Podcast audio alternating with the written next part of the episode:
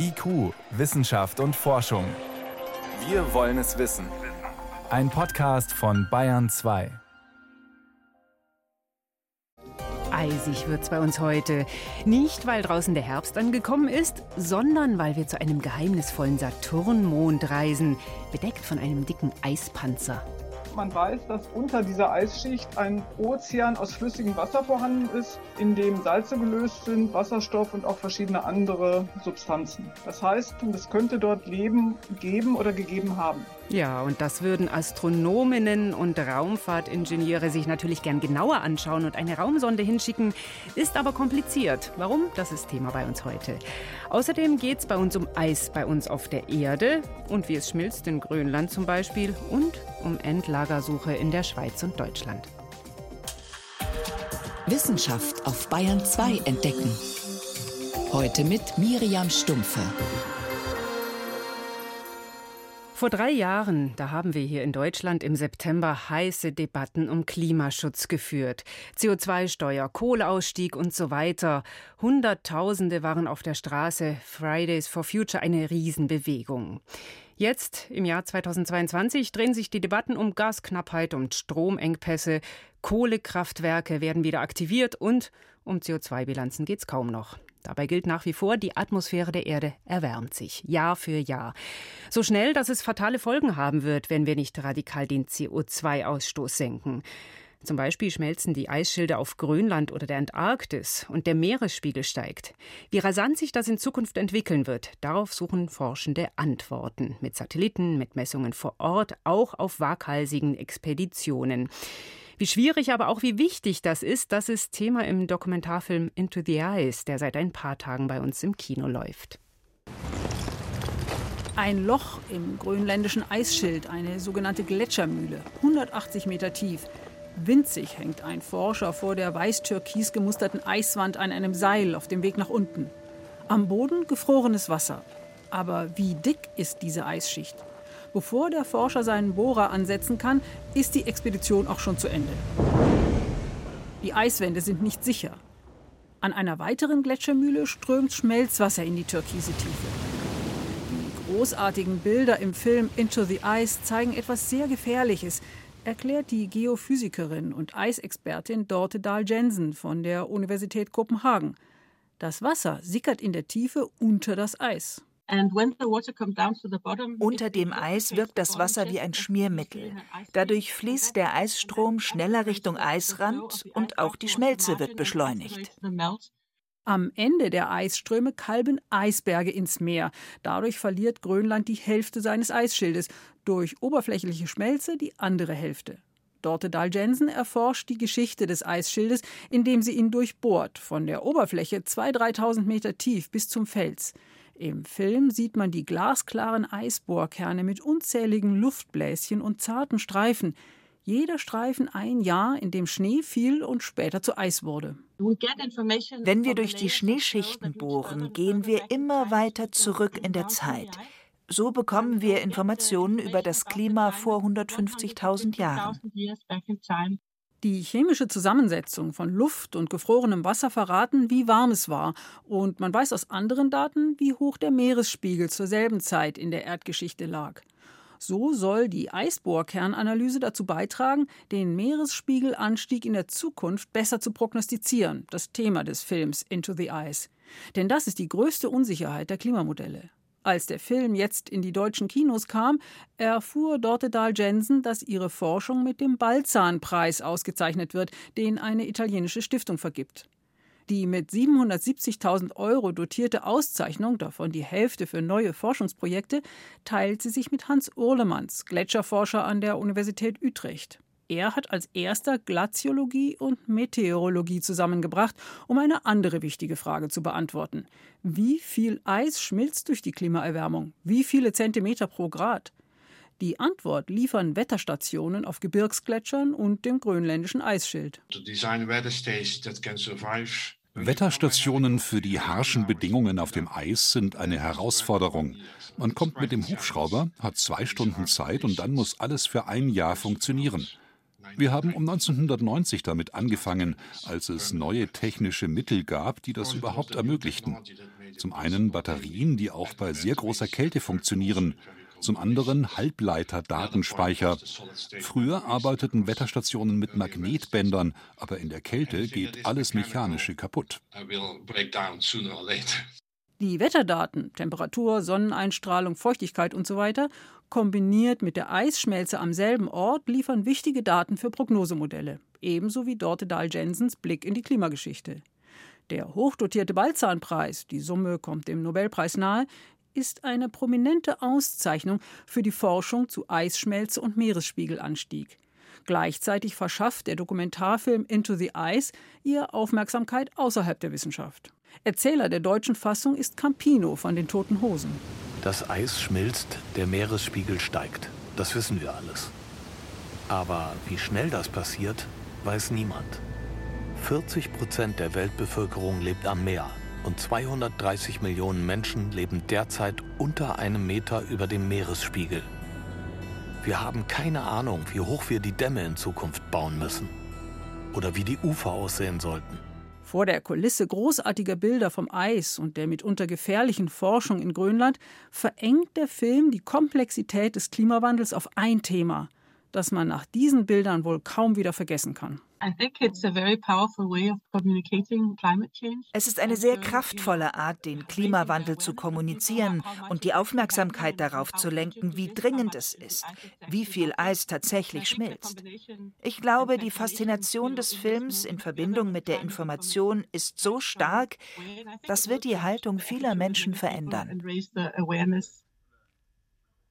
Into the Ice, mitten ins Eis, gehen Forscherinnen und Forscher, um die Folgen der Erderhitzung zu verstehen. Das war ein Beitrag von Renate L. Alles zu Energie. Das Thema auf Bayern 2. Atomkraftwerke am Netz lassen, Streckbetrieb vorbereiten oder sogar neue Brennelemente besorgen. In Sachen Atomkraft debattieren Regierung und Opposition gerade heftig, ob denn im Dezember tatsächlich Schluss sein soll oder ob Atomstrom angesichts der knappen Energierohstoffe doch Teil der Lösung sein soll. Ungelöst allerdings ist nach wie vor die Endlagersuche das Verfahren läuft, wird aber lange dauern, bis ein möglicher Standort gefunden ist. Anders die Schweiz. Da gibt es seit letzter Woche einen Standortvorschlag. In nördlich Lägern soll das Schweizer Endlager entstehen, auf halber Strecke zwischen Zürich und Schaffhausen gelegen und ganz nah an der deutschen Grenze. Und klar, sobald es konkret wird, kommen neue Debatten. Warum gerade dort? Was bedeutet das für die deutschen Nachbargemeinden? Mein Kollege David Globig verfolgt das Thema Endlagersuche seit langem. Erstmal die Frage an ihn, warum sind denn die Schweizer so viel weiter als Deutschland?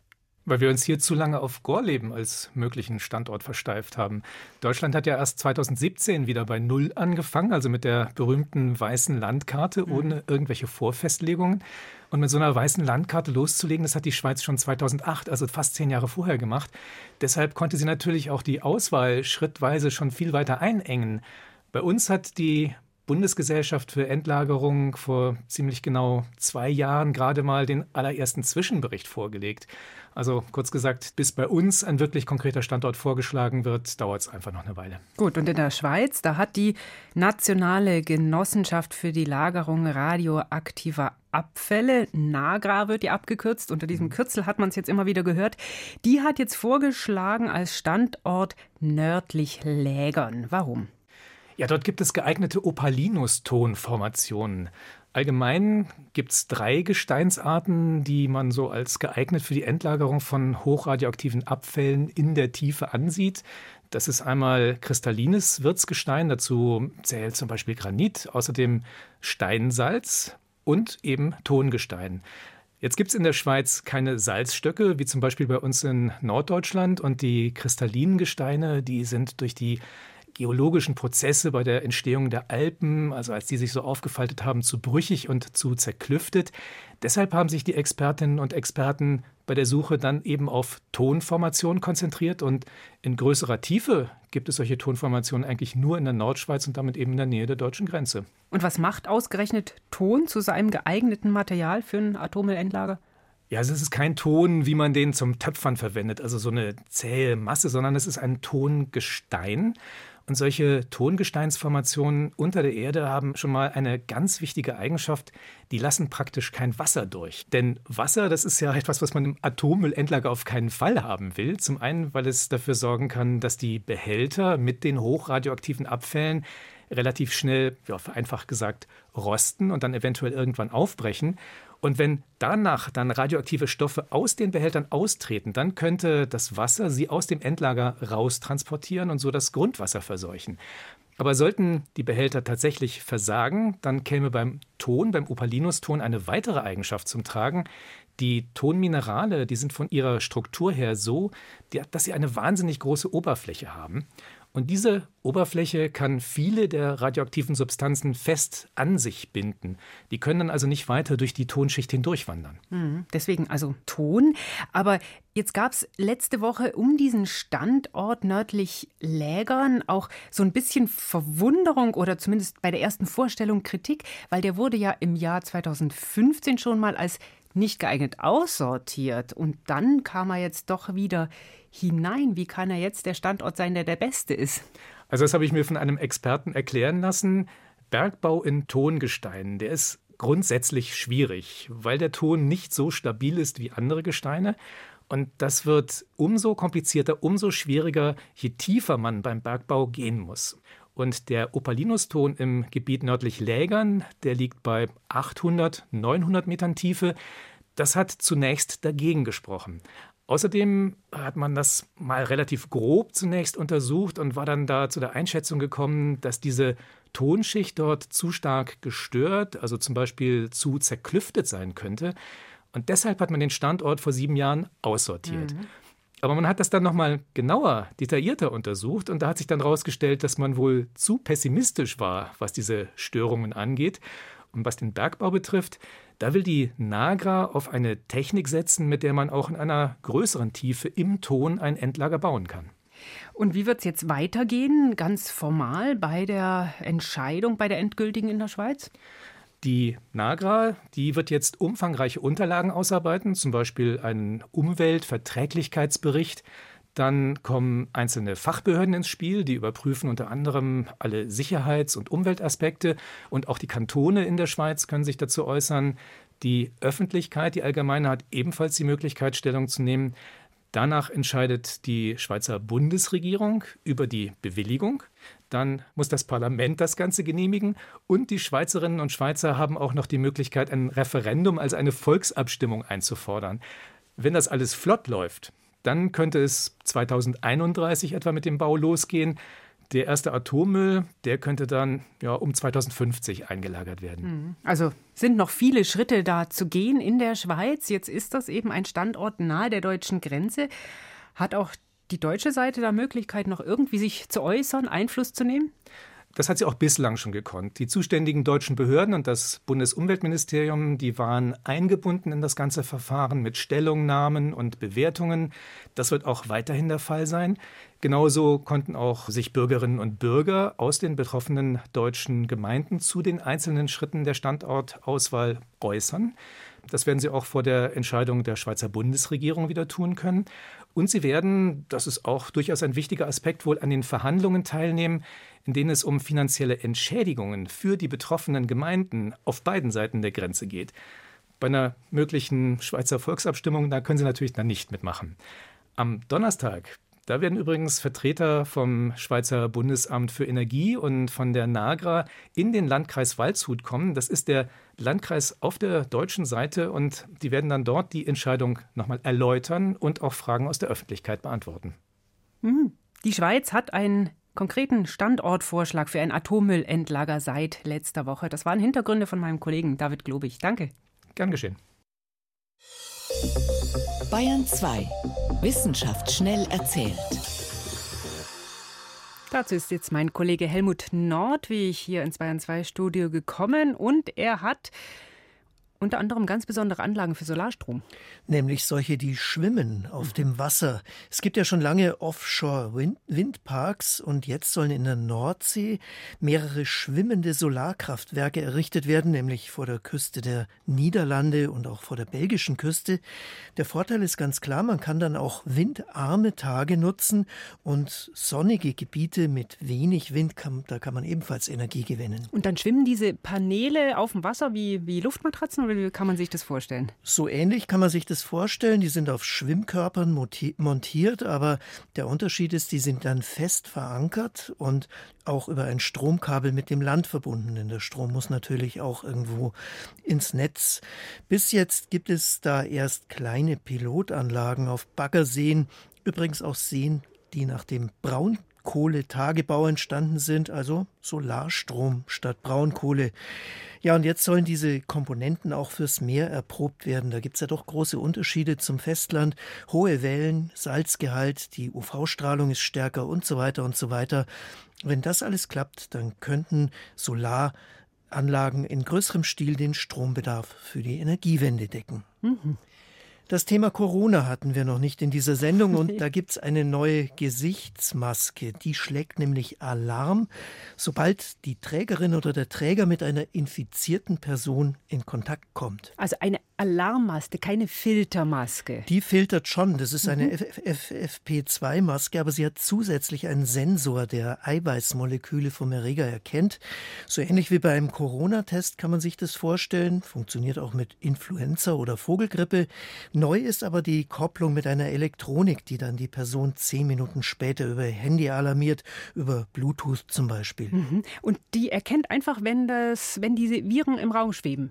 Ja, die soll sehr empfindlich sein. Das Sprechen mit einer infizierten Person reicht schon. Also es ist eher ein gerichtetes, gerichteter Virusstrom sozusagen, der auf einen zukommt. Genau das könnte aber dann auch das Problem sein. An vielen Orten kann ich mir vorstellen, dass die Handys in einer Tour bimmeln oder vibrieren, muss man sehen, wie sinnvoll das ist. Eine Entwicklung aus China ist das, die heute vorgestellt wurde. Das heißt also, kaufen kann man das Ganze auch lange noch nicht.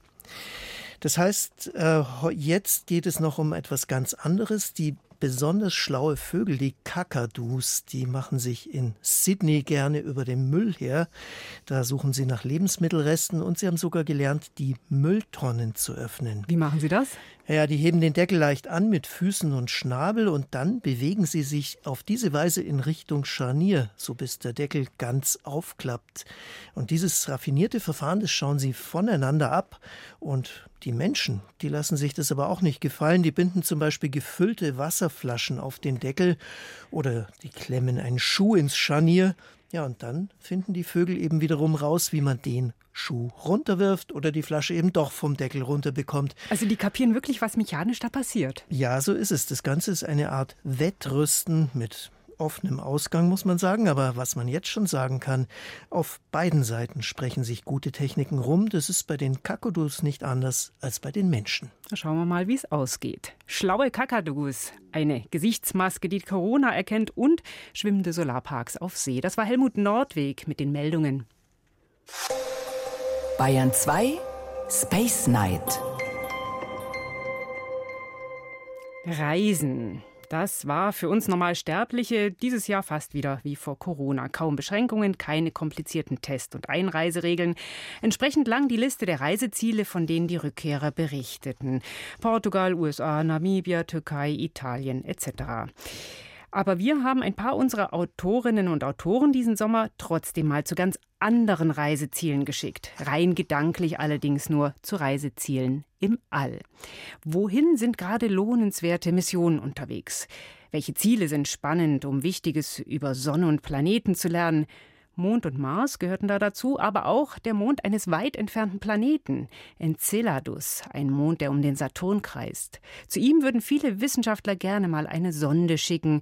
Es wäre aber eine ziemlich große Herausforderung. Warum verrät Franziska Konitzer?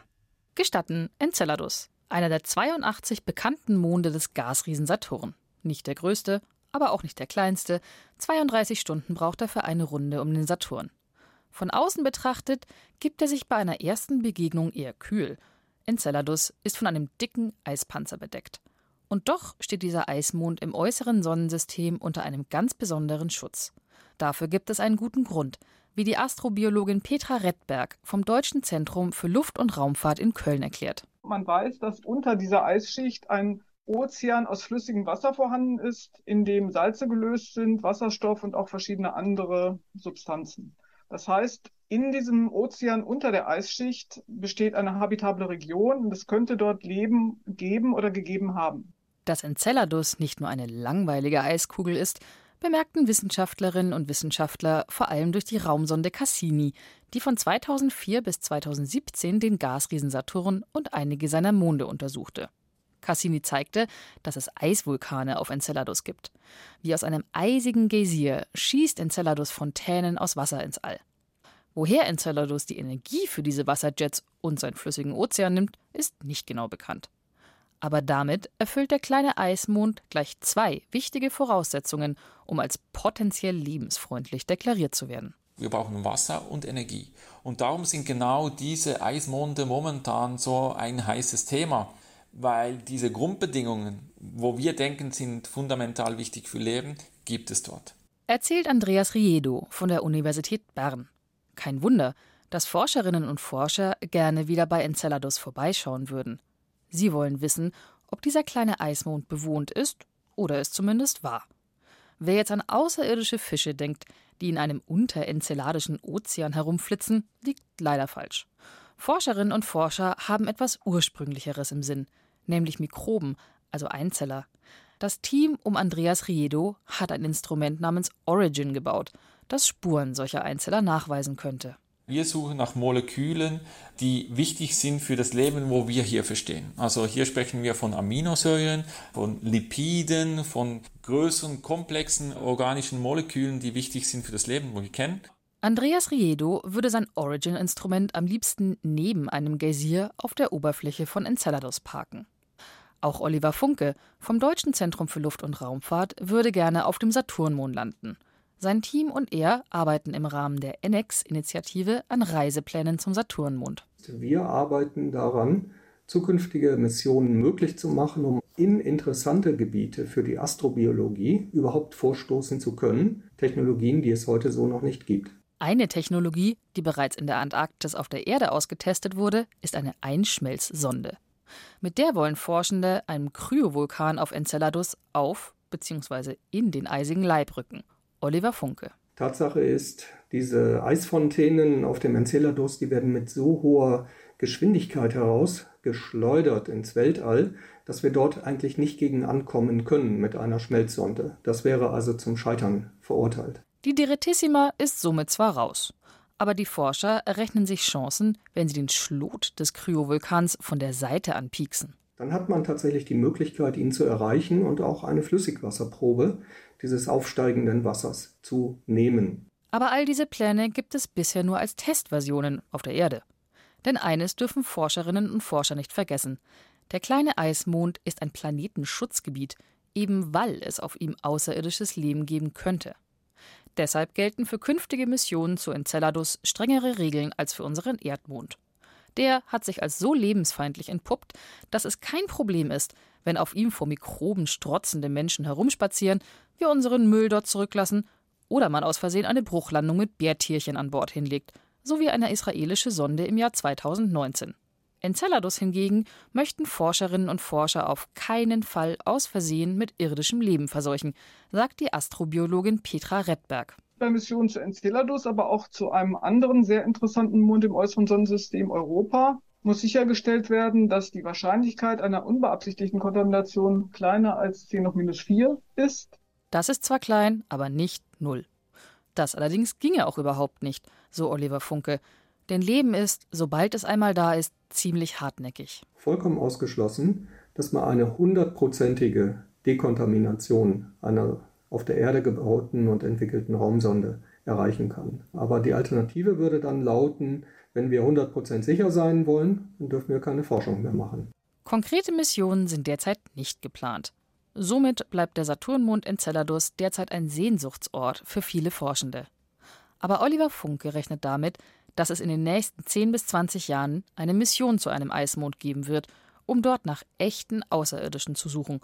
Und somit bleibt noch ein bisschen Zeit, um sicherzustellen, dass wir dann nicht aus Versehen unser eigenes irdisches Leben finden.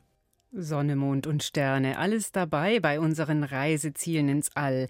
Mehr aus dieser Weltraumserie finden Sie auf ardalpha.de und am Mittwoch wieder hier in IQ Wissenschaft und Forschung auf Bayern 2. Für heute war es das erstmal bei uns. Ich bin Miriam Stumpfe.